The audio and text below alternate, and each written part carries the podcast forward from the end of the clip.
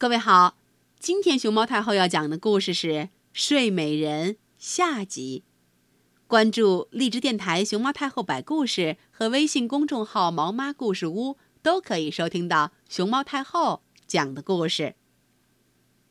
岁月荏苒，转眼就是百年。另一个王族统治了这个国家。当朝国王的儿子有一天在巡猎时，看见了密林中的塔顶，就跟人打听。人们把听到的各种传说告诉了他，有的说，那是一座幽灵出没的坍塌了的古城堡；有的说，那是巫婆术士们黑夜聚会的场所。一般人都认为那里边住着一个恶魔，时常出来抓小孩吃。王子感到茫然了，不知该相信哪一种说法才好。这时，一个年迈的乡下人对他说：“殿下，大约五十年以前，我父亲说，他听我祖父说起过，那宫里有一个公主，是个绝色的美人，她得在那里。”沉睡一百年，直到一位王子唤醒他为止。这番话激起了王子火一般的热情。想到这是一个千载难逢的好机会，他心中燃起了对爱情和荣誉的渴望。他当即下了决心，要进去探视一番。他刚刚迈进树林。参天古木、丛生的荆棘就给他让出了一条道路。他沿着长长的林间幽径向城堡走去。使他惊讶的是，随从们一个也没能跟他进来。只要他一经过，树木就合拢来拦住了来路。然而，凭着年轻人的勇敢，他继续奋勇前进。他来到了一个宽敞的大院。那里的景象足以使最勇敢的人毛骨悚然。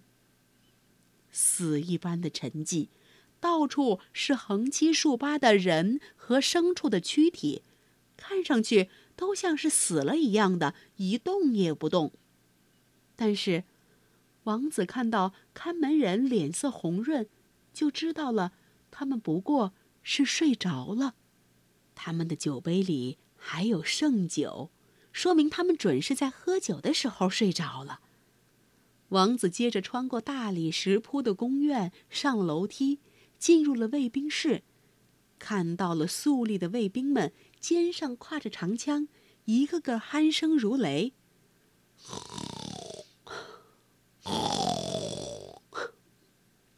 王子没有叫醒他们，他又经过了几个房间，里边尽是沉睡的男男女女。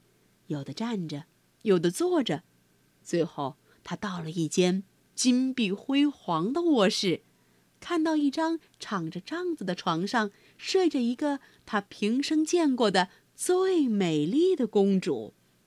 她看上去大概有十五六岁，容光焕发，美若天仙。王子走到跟前，神魂颠倒地跪倒在地上。这时，魔法已到期限。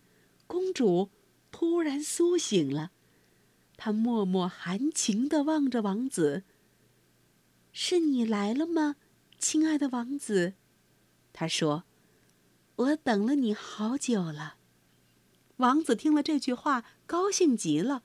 公主的柔情使他陶醉，他不知道该怎样来表达他的喜悦和感激的心情。他对她说：“他爱她胜过。”爱他自己，这寥寥数语也足以传达他俩的相互爱慕之心了。自然，王子比公主更加觉得茫然不知所措。公主总还有过足够的时间来考虑他该对他说的话，因为尽管史书上没有记载，那位好心肠的仙女一定在公主漫长的睡眠时间里，让她做过许许多多的美梦。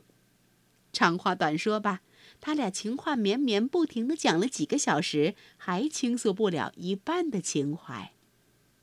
这时候，整个王宫也都苏醒过来了，人人都去干自己的分内事儿。再说他们又不谈恋爱，都觉得饿坏了。女侍应们等得不耐烦了，就大声告诉公主说：“到该吃饭的时候了。”王子于是扶公主起了床。公主穿戴得很艳丽，可是王子看了，觉得她的衣着，甚至衣领上的花边，都像他祖母的装束。这是他在画上看到的，但是他还是留了个心眼儿，没说出来。即使穿着这样古色古香的衣服，公主依然显得十分迷人。他们走进挂满镜子的大厅，公主的侍从们伺候他们吃了饭，乐师们奏起了古老的曲子。虽然他们已经一百年没抚摸过乐器了，音乐依然很动听。晚饭后，公主和王子就在教堂里举行了婚礼。尽管公主比王子大了整整一百岁。可谁也看不出来。几天之后，王子把新娘带回到他自己的宫殿，而施了魔法的古堡和森林就此永远消失了。小朋友，熊猫太后听过的睡美人的故事有好几个版本，这是其中的一个版本，你喜欢吗？